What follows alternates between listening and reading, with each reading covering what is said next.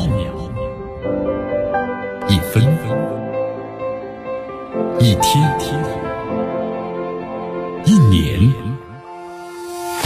时间划过每一次日出，聆听风起的声音，静待云起云落，用新闻记录时光的足迹。江南说新闻。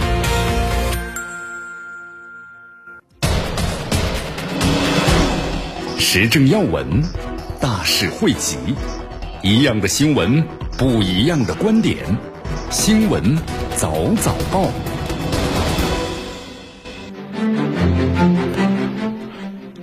这里是江南的为大家所带来的《江南说新闻之新闻早早报》，继续锁定 FM 九十六点七绵阳广播电视台新闻广播。我们来关注一下俄乌这冲突最新消息啊。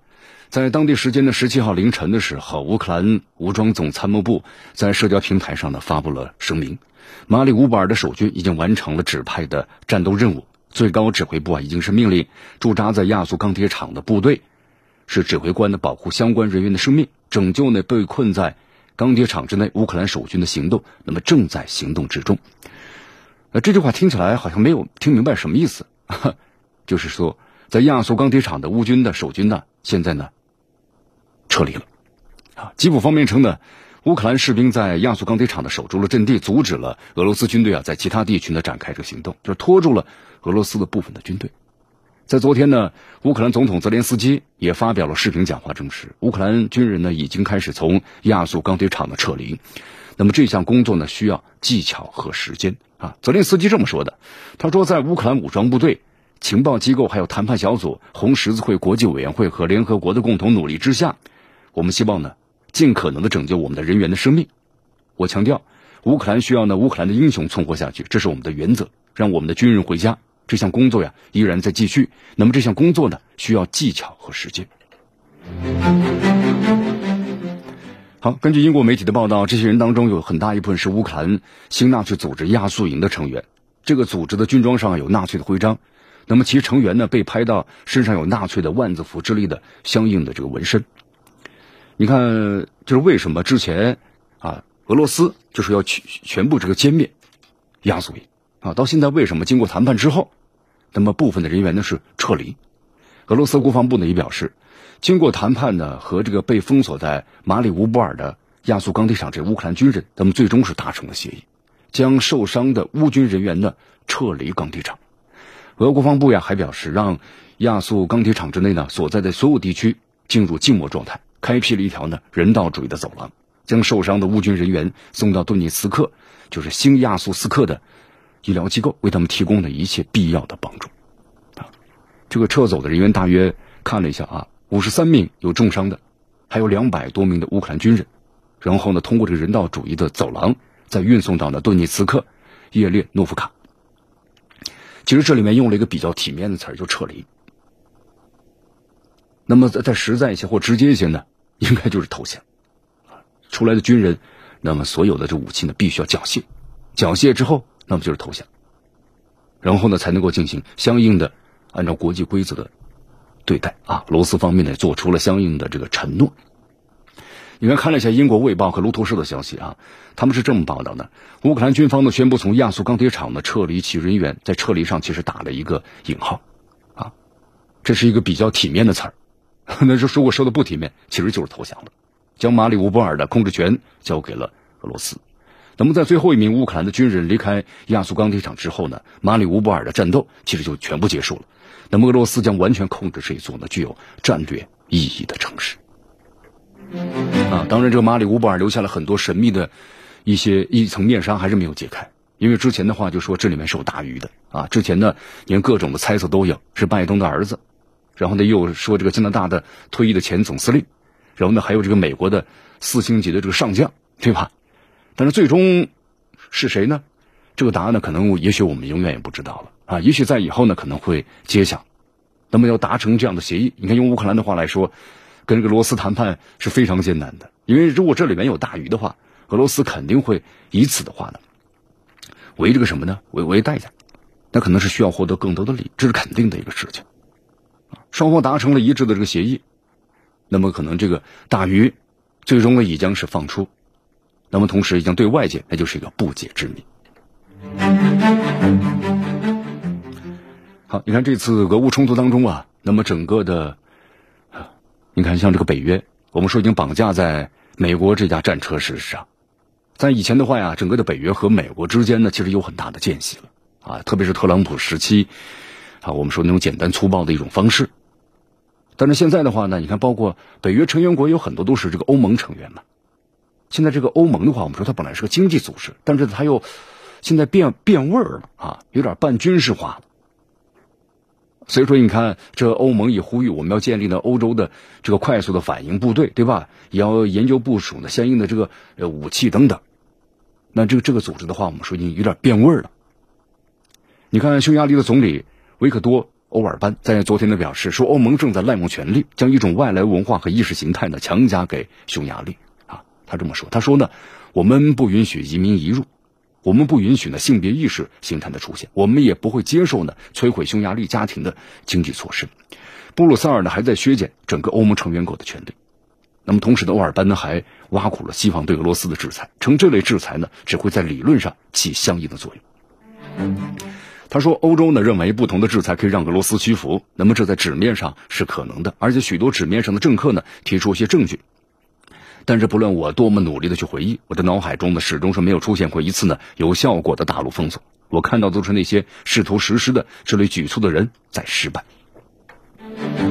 你看，早些时候匈牙利是反对欧洲禁止呢从俄罗斯进口石油的提议啊，也阻止了欧盟委员会提出的就第六轮对俄罗斯呢制裁这么个提案。”匈牙利方面在表示嘛，就是只要，就是在他们看来呀，那么如果整个的欧盟呢这些制裁会破坏匈牙利的能源安全，那么他们就不会支持西方对整个俄罗斯的制裁。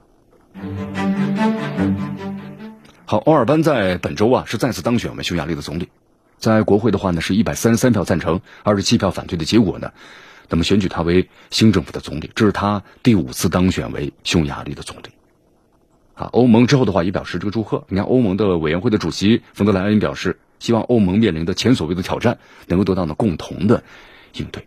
啊，其实这里面我们就遇到这个问题。你看，欧盟之内的话也有这么一个问题，就当一票这个否决的话呀，那整个的话呢就不能通过。啊，包括像这个我们待会儿要谈到的关于土耳其在这个北约，啊，他对像这个芬兰还有瑞典那么加入北约持反对意见。那么有多么的重要？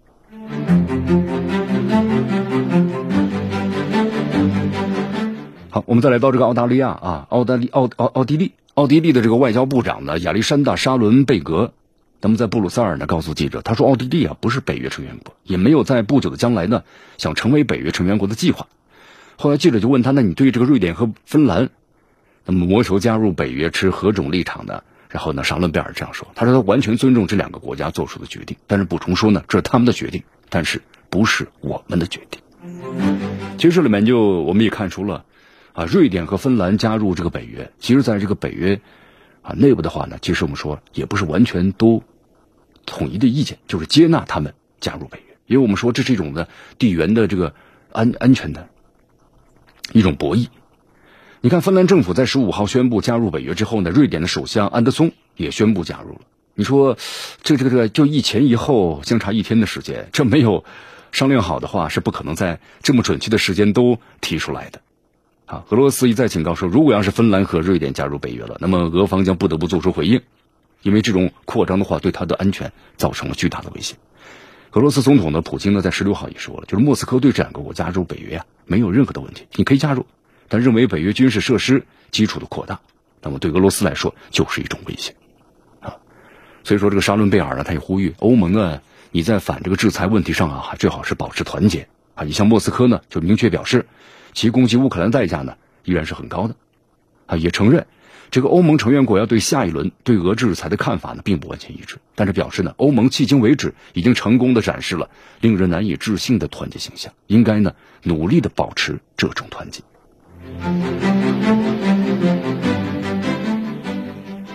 好，你看，我们说这个欧盟成员国呀，其实内部的话呢，意见并不是统一。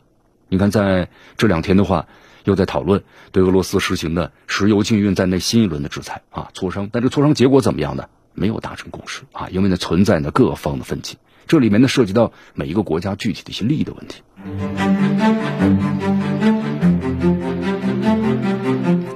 在昨天的俄罗斯总统新闻秘书佩斯科夫啊发言，他说这个美国试图呢要诱降俄罗斯的外交官，认为这种行为呢不可接受，称美方的做法呢是非常无耻的。哟，这到底是怎么回事呢？是这样的，佩斯科夫证实啊，说俄罗斯已经掌握了有关于美国试图呢想去诱降俄罗斯外交官的信息，并且表示啊自己和俄罗斯驻美大使呢安东诺夫一样，对此感到了非常的担忧，啊，就认为这样做的话是一种呢非常脏的事情啊。作为这个国家和国家交往的外交人员，采用这样的一种很低级的做法，佩斯科夫表示啊，克里姆林宫掌握了这些消息，同时和安东诺夫有同样的担忧。美国情报部门的人员呢，对俄罗斯公民和俄罗斯驻外机构的工作人员做出这种无耻的行为，啊，就是俄罗斯是不可接受的。你看报道中还指出啊，就安东诺夫呢在十五号表示，驻就美国大使馆的俄罗斯的工作人员呢，就不断的遭受到人身暴力的威胁啊，同时形容这个俄驻美国使馆就像是一座呢被围困的堡垒。安东诺夫说了，就每天现在在这个就是驻美的使馆的外面呢，这个反俄集会的游行。一直在举行着啊，蓄意破坏等行为时有发生，那么让整个大使馆的工作人员呢，感受到了人身暴力的威胁，而且这个美国情报部门呢，还试图和这个俄罗斯外交官包括军方取得联系，就是诱导和推动他们，就是背叛这个俄罗斯。安东诺夫呢表示说，美国安全部门的特工在俄罗斯呢驻美大使馆外面闲逛，而且他们还发现了有美国中央情报局 CIA，还有这个美国的联邦调查局 FBI 的电话号码。那么呼吁就是俄罗斯外交官和我们建立合作关系，好，当然这事儿呢，我们说美国是没有做出回应啊。安东诺夫说了，目前美国政府代表啊，不再亲自和美国驻就是俄罗斯驻美国使馆的工作人员呢做出接触了。好，对此的话，俄罗斯外长呢拉夫罗夫表示，俄罗斯外交官呢将继续的忠实的履行其职责。那么西方国家呢，在俄罗斯境内外啊，都进行过类似的尝试啊，但是呢，没能在俄罗斯外交官当中啊找到叛徒。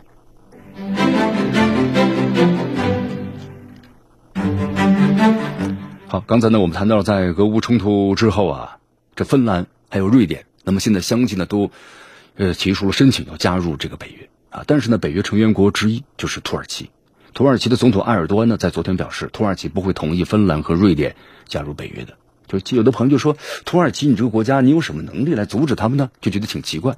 啊，待会儿我们会谈到，就是说，在北约组织内部呀，它有相应的这个规则。你刚才我们谈到了欧盟，只要欧盟国家有一一，其中欧盟成员国一个国家不同意，那么他的提案呢就无法通过。那么在北约组织内部同样也是如此。埃尔多安在安卡拉呢，就是和到访的阿尔及利亚总统昨天呢举行这个会谈的时候啊，那么埃尔多安就说了这么一番话，他说我们不会同意那个对土耳其呢实施制裁的国家加入北约。啊，芬兰和瑞典。对恐怖组织都没有呢明确和毫不含糊的立场。那么，如果这两个国家加入北约，北约届时呢将不再是个安全组织，将成为呢恐怖分子的聚集地。其实大家最近看一下这个新闻啊，就是土耳其方面多次强调，就瑞典和芬兰，他们在寻求加入北约的时候，必须要停止对库尔德工人党和居伦运动的支持，同时解除呢对土耳其出口国防设备的相应的限制。你看，我们说这两天呢，十五号、十六号，啊，芬兰呢先是决定。就是正式申请加入北约，然后呢，在第二天十六号，瑞典呢也正式向北约提出了申请。啊，但是我们说有一个很重要的这个规程，就是北约呀，三十成员国必须要一致统一的前提下才能够吸纳新的成员。你看，为什么这个土耳其他提出来，你这个芬兰和瑞典，呃，要必须停止对库尔德工人党的这个支持呢？我们说这个库尔德这个民族呀，它真是一个跨界民族。就是东欧国家，我们都听到有库尔德。你看，除了这个土耳其以外，包括呢经常跨界打击的叙利亚，对吧？还有这个伊拉克，那么都有库尔德族。这就是个历史的遗留问题。这库尔德人呢，这人口其实不算少，几千万。在这个二战过后的话呢，其实他独立成立一个国家的，但是当时的殖民者呀，这个英国把这个问题呢暂时搁置下来了，结果导致了最后这个民族的分裂。每个国家都有，那么也成为了每个国家的眼中钉。这库尔的工人党呢，成立于一九七九年，后来就被这个土耳其和美国、欧盟列为是恐怖组织。那库尔的工人党就要寻求武力啊。我们说这历史遗留的问题啊，他就想建立一个独立的国家。你看他在伊朗，包括在伊拉克、在叙利亚，他有他的聚居区。那土土耳其多次越境打击呢这些土耳啊，就是库尔德工人党的目标。在二零一六年的七月份，土耳其当时发生了未遂的政变，土耳其政府呢指责就是政变呢是由宗教界的人士啊，费特胡拉啊居伦及其支持者呢组成的居伦运动那么发起的。所以说这个居伦呢从一九九九年到现在，也就是旅居到美国去了，但他否认呢策划了政变。所以说土耳其它为什么呢？第一个要打击库尔德工人党呢？因为它要独立，而它要独立的区域啊，都是石油比较丰产的地区。那土耳其当然不愿意不同意。好，还有就是关于这个居轮运动啊，刚才我们也介绍了一下，那么和这个一六年的土耳其发生的未遂政变有很大的关系。好，所以说土耳其这一票我们说重不重要呢？当然很重要。那么具体原因，我们会在今天的今日话题节目当中为大家做出呢详细的分析。继续锁定和关注江南呢为大家所带来的 FM 九十六点七绵阳广播电视台新闻广播，继续关注我们的节目。时政要闻，大事汇集，一样的新闻，不一样的观点。新闻早早报，这里是江南能为大家所带来的江南说新闻之天天。新闻早早报，据锁定 FM 九十六点七绵阳广播电视台新闻广播。好，刚才为大家介绍了一下啊，这芬兰和瑞典呢，同一天几乎是同一天了，对吧？一前一后宣布呢是寻求加入北约，相距呢就几个小时。啊，这其其实不用再猜了，肯定是对过时间表的，对吧？其上其下，步调是一致的。你看这个芬兰的，我们说芬兰话呀，还有这个瑞典的不结盟。啊，从现在开始就成为一个代名词了，就成为一个历史的这么一个代名词了。呃，波罗的海的话就成为北约的内海。你看，这芬兰和瑞典呢，都是在俄乌开战之后不久呢，以维护安全的理由，就是感觉非常不安全了，说俄罗斯开打说打就打，咱们考虑加入北约。但咱们话说回来，哪有这么巧的事呢？我们说，芬兰是在总统的尼尼斯托三月份访问美国的时候，就是第一次表达说想认真考虑一下加入北约。那么在同一个时间呢？瑞典的总理安德松也宣布，在推动今年九月份议会大选之前，也就加入北约问题啊进行了全国的辩论。你看，俄乌冲突呀开始前的二月十二号，芬兰呢跟美国正式签订了九十四亿美元的，一共是六十四架 F 三十五战机的采购合同。咱们说这笔军购呢，在去年对外已经宣布了。我们说瑞典呢，这个中立国呀，有点伪装，为什么呢？因为他自己有一个实力不俗的军工体系。你看，特别英式战斗机，还有这个哥特兰级的啊柴油这个潜艇，还对外呢在出售。你看这两个军力不俗的国家呢，其实才是北约真正的第六轮东扩的优质的目标。你看这个现在呢，已经陷在战争泥潭中的乌克兰，可能自我感觉挺良好的。其实啊，乌克兰的根本不是北约急于要娶进豪门的媳妇儿，乌克兰是个替罪羊啊，给了这个芬兰还有瑞典做了嫁衣。这两国呢，我们说在俄乌冲突进入。终局，那么西方加大呢军援开始支援乌克兰，就想倾全力打一场代理人战争的时候呢，迅速加盟。可见呢，就我们说了，芬兰和瑞典并非是出于俄罗斯的恐惧，啊，想寻求北约保护伞，恰恰因为是不再害怕，那么才要加入北约。你看，在这个西方的媒体的报道中啊，芬兰和瑞典看到的是，好像俄军在啊乌克兰就拉垮的表现，啊，顿巴斯大战呢僵持不下。似乎让两国产生错觉，以为是俄罗斯的军力呢就是这样。那我加入北约好像没什么。那么芬兰人会认为，如果俄军呢试图开辟北方战线，比如说穿越这个卡累利阿地下，那么进入呢在二战中啊让这个苏联军队吃尽苦头的森林沼泽地，那必然会比乌克兰战场呢更能够让俄军出血，对吧？以前我打过你苏联军队，我都打赢了，那我现在的话呢还是有底气的。那么瑞典从拿破仑战争之后啊，长期是维持和平。比起二十世纪呢，曾经和苏联就打过仗的芬兰，那就更不愿意呢放弃了不结盟的政策。但是瑞典似乎看到了历史性时刻，就排除国内有阻力、有反对的，就是我们不要加入北约。而作为北约的盟主的美国呢，私下的大力的游说，这才是真正的关键。所以说呀，这才是一步呢更大的棋。这芬兰和瑞典加入北约，那么北约在欧洲的整个的基本呢就完成了拼图。大家看一下地图，北约在欧洲的地基上扩张啊，几乎是达到极限了。你看，欧盟有二十七个成员国嘛，现在呢，其中二十一个就加入北约了。那欧盟剩下的所谓的中立国，算算屈指可数了。你看，瑞士之外还包括奥地利、爱尔兰、马马耳他和这个塞浦路斯，都采取所谓的军事中立或者道德非中立。我们说，其实并不是非常纯粹或者并不绝对的中立立场。在瑞士宪法之内啊，就有中立，中立已经写入瑞士的宪法了。但这个国家在俄乌冲突当中也成为美国西方的，你看看一个工具了。啊，俄罗斯啊，在这个瑞士银行呢存有高达是两千多亿美元的资产。那俄乌冲突爆发之后呢，欧盟对俄罗斯实行了一系列的制裁。你看，瑞士选择的是一种呢背离以往的做法，就保持中立，以前都是。但是现在，它有可能，比如加入北约，就会冻结呢这个俄罗斯的资产。我们说这是匪夷所思啊。所以说，现在所谓的中立，那不就在褪色了？好，瑞士可能他会以呢非北约成员的名义和北约进行的军事武器的采购。我们说奥地利啊保持中立，是这个国家呢现代民主章程的一部分。你看，在总理内哈默的带领下，奥地利呢确实保持良好的军事中立，但同时也强调，军事中立啊不代表呢道德中立。内哈默的话也强烈谴责就俄罗斯的军事行动。那么爱尔兰呢？我们说它并非是政治中立，它仅仅是军事中立，就是同样配合各国呀对俄罗斯的制裁，但也向乌克兰提供了非致命性的一些物资援助。马耳他的立场呢和爱尔兰很高度相似。就是还要说一下啊，就是地中海的这个岛国塞浦路斯这个国家呢。它和英美的关系不俗，英国在这个塞浦路斯啊有两个呢主权的军事基地，而且和美国合作，在东岸呢建设有监听站。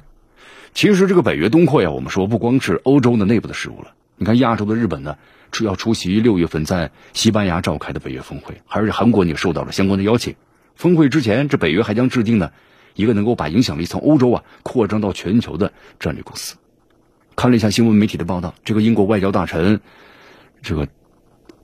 特斯特拉斯呢曾经宣称过，说欧洲大西洋和印度太平洋同等的重要。那北约要做好呢应对全球威胁的准备，先发制人，防御呢印太地区内可能会产生的危险。你看这些迹象，咱们分析一下啊。从欧洲到印太，这个世界呀又开始重新冷战化了。这北约东扩的目标呢，好像是芬兰和乌克兰。其实它更大的野心呢，在于把这个控制力呢要辐射到整个的太平洋的西岸。现在这个北约呢，我们说已经是被美国掌控了，重新又掌控了，那么成为它呢全球霸权的一个最得力的工具。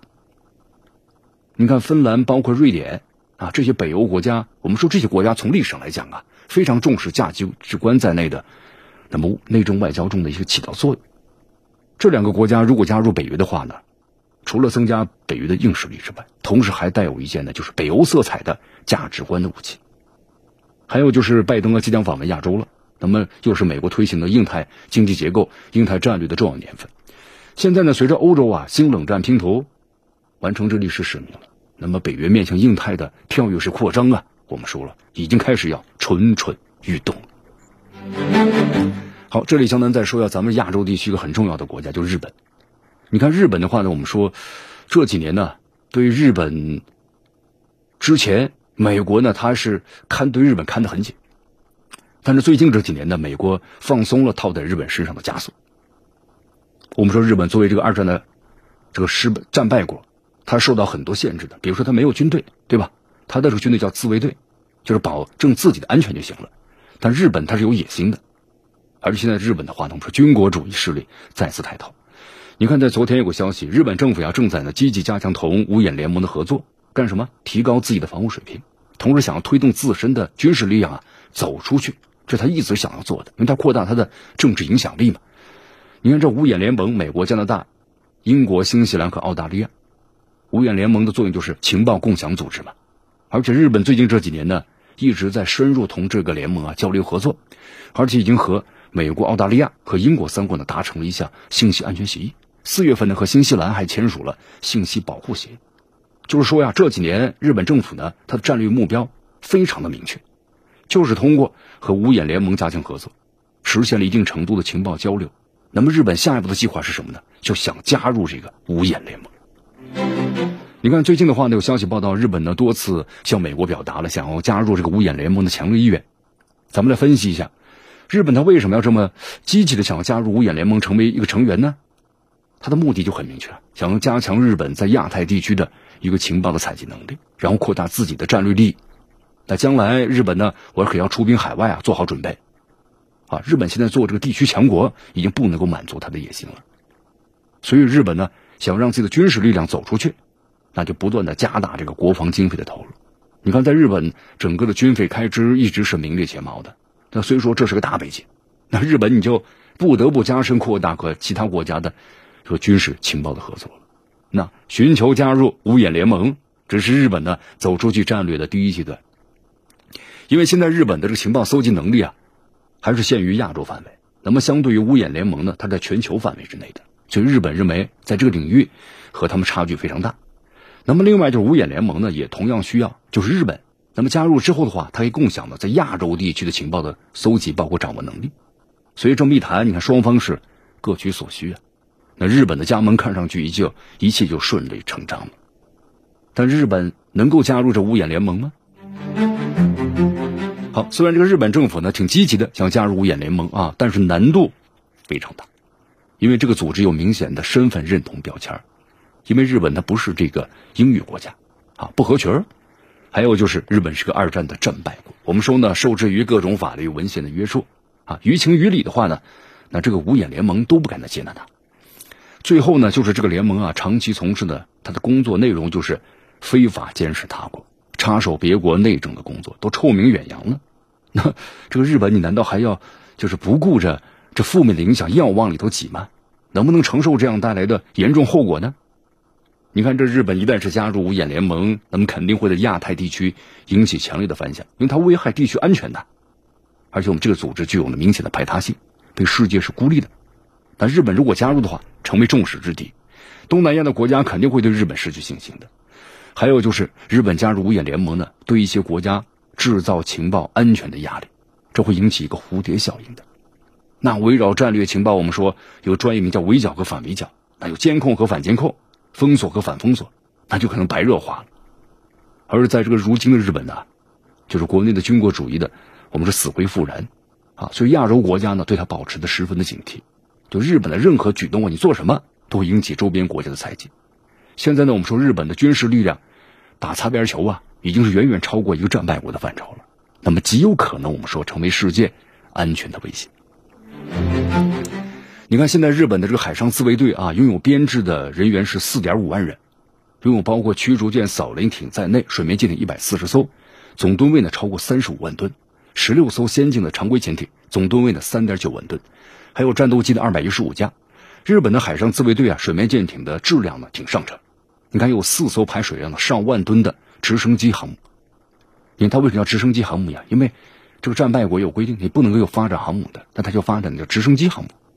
还装备有呢多艘的金刚级啊等等的先进的大型的宙斯盾系统的驱逐舰。你看，我们说之前的话，日本想走出去啊，日本一直没有这个闲着，对吧？各种巧立名目，派遣这个潜艇啊，包括呢舰艇，参与了海外的军事任务，它要扩大它的政治影响力。我们说，从这个一九九一年的海湾战争，当时帮助着美国的多国部队完成对波斯湾的封锁，日本海上自卫队在这个美国的默许下，就派出了扫雷艇去了。我们说这是严重违反了这个专守和防守的这么一个原则的。在二零零一年的时候，日本海上自卫队啊还派遣了军舰到这个印度洋，对美国牵头发动的反恐战争啊进行后勤的支援。零九年呢，又以打击海盗的名义，就是参与了这个护航，派出了海上自卫队的这个军舰。还有二零一一年，那么海上自卫队呢，在位于这个吉布提市的啊这个国际机场。英法两军的基地旁边，投资兴建了一个具有保障机库的小型空军基地。你看看，放眼全球，日本海上自卫队那可真是一支不可小觑的海上力量啊！事实上，日本的这个海上力量呢，我们说比全球绝大多数的国家的这个海上海军呢都要强。所以说，这是日本敢于推动的军事力量走出去的一个基础。你看，我们说有这个和平宪法限制它呀，那么日本不能够允许拥有军队的，他想想突破。那日本玩起了，我们说了就是文字游戏嘛，把国防军叫自卫队，挂羊头卖狗肉。那美国呢，现在是睁一只眼闭一只眼，啊，对日本的不断的松绑。有一个不可否认的事实，就日本海上自卫队的实力啊，早就超出了一个我们说专守和防卫的这么一个范畴。好，从这个安倍时期开始，你看日本将突破呢和平宪法的限制，求谋求是走出去啊。这是日本自卫队的我们说新世纪。战略的目标。所以就不难看出呀，日本政府现在做的目的呢，很明确，就是要走出去这么一个战略啊，加入五眼联盟只是其中的一环。你看这个日本打着应付呀周边事态的幌子，那他推进的是就军事力量全球到达的这么一个时间进程，最终将自己发展成一个呢，在全球各地怎么都实现军事存在的军事强国。那在未来的这个时间内，日本要走出去的步伐肯定会越来越急，那力量拓展的范围呢更广。那么日本这样的做法，我们说了，给亚太地区或者世界，那么会带来什么样的危险性后果呢？这一点呢，值得所有的国家关注。继续锁定和关注江南呢为大家所带来的新闻早早报，时政要闻，大事汇集，一样的新闻，不一样的观点，新闻早早报。新闻早早报，早听早知道。一下时间呢，欢迎大家继续锁定和关注江南呢为大家所带来的 FM 九十六点七秒广播电视台新闻广播。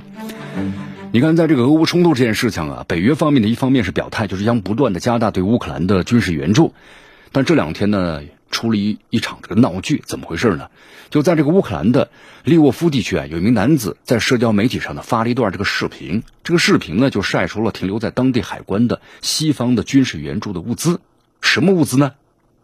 全部都是豪华汽车几十辆，啊！所以这名男子呢非常愤怒的讽讽刺，这就是乌克兰军队最需要的东西啊！在视频的末尾呢，他干脆直接向俄罗斯总统啊普京喊话，他说：“普京，如果你想炸这里的话，我给你坐标。”你看，我们说之后的话呀，乌克兰国家海关署内表示说，从这个俄乌冲突爆发以来，有八万辆汽车呢以军事援助的名义零关税进入乌克兰了，结果车辆非常多呀。都大卡车拉过来的，啊，造成边界堵塞，那么妨碍了人道主义物资的物资的这个援助。后来俄罗斯媒体啊也有这样类似的话题啊，那么有乌克兰军官称啊，北约的武器和人道主义援助呢都用到了这个别处，那么收入呢是进了和这个泽连斯基啊就是关系非常密切的人的口袋。哎呀，其实这件事啊，你看在咱们中国国内呢引起了不小的热名啊，就是热议和共鸣。熟悉历史的人。是不是听到这一幕感觉很熟悉啊？抗日战争期间，国民党当局对吧？正面战场上消极抗日，那么让人感到气愤的是，前线的官兵啊，那是流血流汗，各部队呢缺衣少粮，一再告急。但是呢，身处大后方的四大家族，对吧？豪门人士拼命的发国难财，连主要的出海口都没了。但是权贵们餐桌上的依然是那满桌的海鲜。你看，连这个当时蒋介石的左膀右臂陈诚都看不下去了。啊，大马这些人是前方吃紧，后方的紧吃。你看后方的人民和海外华侨的捐献呢，包括美国提供的各种军援，很多都被这些权贵们贪污的一干二净了。就连著名的驼峰航线上，那么经常会出现的美军的飞行员冒着生命危险给四大家族运送的化妆品和这个首饰等等奢侈品，啊，或者是这个军用汽油零部件一到地，一落地的话就被国民党的军中蛀虫们呢就倒卖出去了。一直到解放战争期间，四大家族呢明明在战场上一败涂地，还不忘从美国的军援中扣下一大半，以对为海外投资呢进行这个洗钱，变成了自己的私产。你看，当时这个任美国总统的杜鲁门得知此事之后啊，曾经一度呢破口大骂，说他们个个都是该死的贼啊！从这个美国的援助中拿钱，再去呢投资纽约的房地产。所以说呀，现在你看看啊，前方吃紧，后方的紧吃这一幕在乌克兰又重演了。你看背后反映的。那么就是泽连斯基当局的这种买办式的心理，他真正的关心自己的这个国家吗？好像没有，可能更多的人是想趁着国家有难，趁机会呢多捞一笔，啊，那么乌克兰究竟会被糟蹋成什么样子呢？那就不难想象了。你看这两天看了一则这个新闻视频嘛，泽连斯基在街头呢跟这个乌克兰的民众，就两位呢两位大妈进行这个交流，两位大妈声泪俱下呀，就说我们和俄罗斯都是一家人，我们不需要战争，我们需要和平。你看这番言语，让泽连斯基说什么呢？什么都说不出来。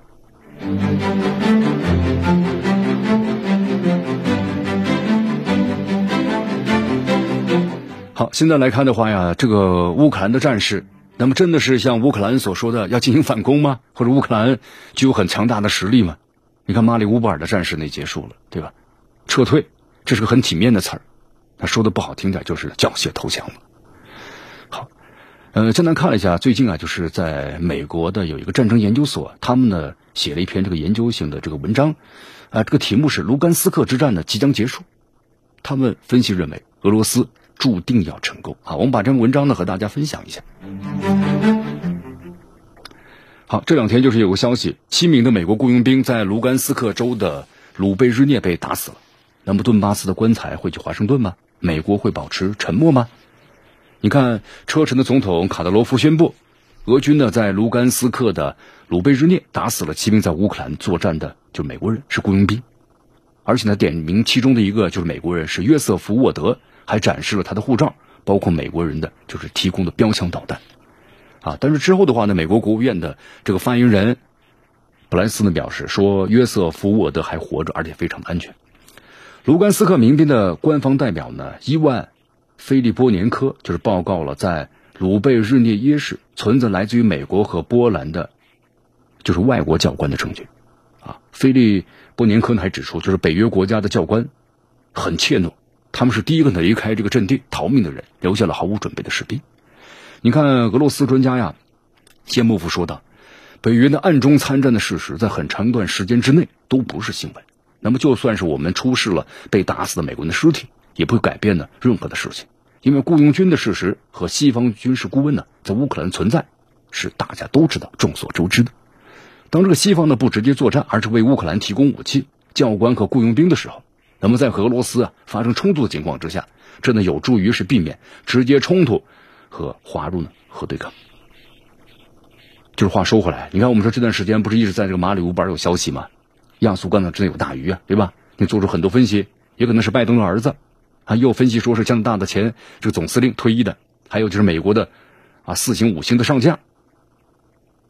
当然，我们说现在的话呢，随着马里乌波尔钢铁厂的这个乌克兰军人，我们说撤离，那么暂时告一段落。那么有没有大鱼呢？